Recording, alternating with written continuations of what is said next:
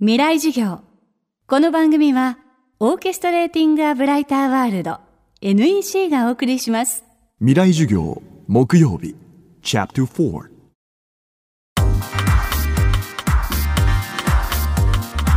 未来授業。今週の講師は作家で演出家の鴻上昌司さんです。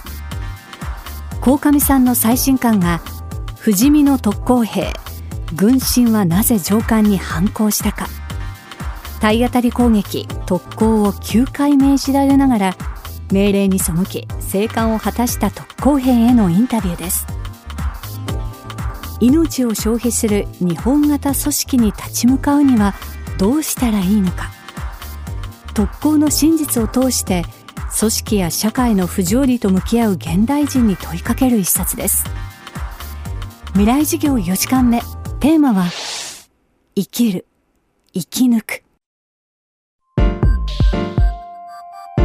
一番の発見は本当にあの時代に佐々木智次という21歳の若者が、あの、いたんだっていうことの発見がやっぱ一番大きかったですね。その、まあもちろん、あの、まあこの本に書いた南部忠さんっていう29歳の少佐がね、あの、あの、いわゆる練習機で特攻することの愚かさを、これもやっぱり大人たちに向かって堂々とその、あの、叫んだとかね。やっぱそういう人がやっぱいたんだっていう。みんながみんなその長いものに巻かれて、空気に負けて、自分を押し殺しただけじゃないんだっていう、その発見がやっぱ一番、あの、嬉しかったし、勇気が出ましたよね。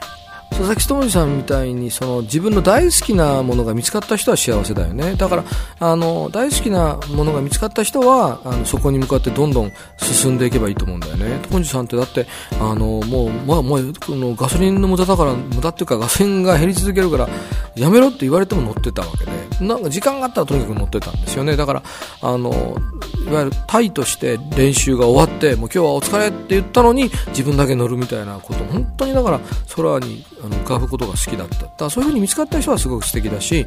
でもねそういうこと見つかる人は本当少ないしあのすごくラッキーだと思うんだね。だから見つかってないのは別に見つかってないことをあの恥じる必要もなければ悲しむこともなくてそういう時はただとにかくあの嫌なことはなるべくあの嫌だって言って自分に嘘ついてあの嫌なことを嫌って言わないままあのやることはやめておきましょうっていう。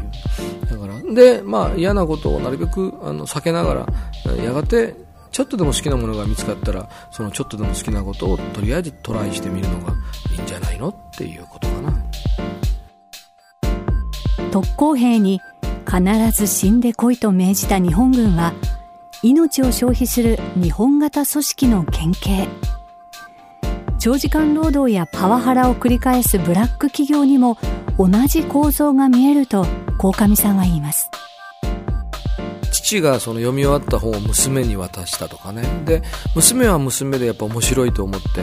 あのつまり日本型組織っていうのは別にその父の会社だけではなくてそれから母が読んでね実はここにママ友とか PTA のもう全く同じ問題があの描かれてるとかね。であのなんていうのかな。娘たちや息子が読んでもやっぱり学校とか部活の問題がやっぱ描かれてるんだと思うんだよね。だからやっぱあの、まあ、難しい言葉で言うと日本型組織だし、まあ、もうちょっと分かりやすく言うと日本という国の良さと悪さというかあの生きることの息苦しさというのは一体何だろうということをなんとなくあのみんなで話し合えたら素敵な一家になるかもしれないって感じだね。あの読むとあの自分が苦しんでいることは自分だけの問題じゃなくて、そして現代だけの問題じゃなくて、70年以上前から同じことに苦しんでるんだってことにわかると思うんですね。要はその特攻っていうのは最初、あの船を沈めるために一番有効なのは特攻なんだっていうふうにあの上官は言ったわけですね。ところが、もうすぐにアメリカ軍はその有効な対策を打ってきて、もうそのたどり着くことがほとんど不可能になり始めた。で、やがて船を沈めることが目的じゃなくて、死ぬことが目的に変わってっていってしまったんですね。というふうに例えば、うん、仕事がいっぱいあるから残業するっていうのがあたあの最初の目的だったはずなのに上司が残ってるから残業しなきゃいけないから残業する。仕事は大してそういうことないんだみたいなね。結局いかにそのあの目的だったものがすり替わっていくかっていう構図がもう全く今も続いてるっていうのがそういう時にだからこの本読んでや先輩それはもうちょっと有効じゃないと思いますよ。その練習方法とかあのもうちょっと先に用事があるんであの上司がいますけど帰りますとかっていうふうに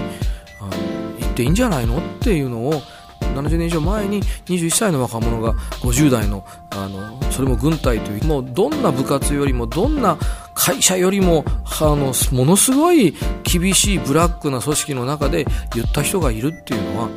ものすごいなんか生きる希望になるんじゃないかなと思いますね。今週の講師は作家で演出家の鴻上昌司さん。今日のテーマは生きる生き抜くでした。不死身の特攻兵軍神はなぜ上官に反抗したかは講談社現代新書から発売中です。未来授業来週の講師は動物学者の今泉忠明さんです。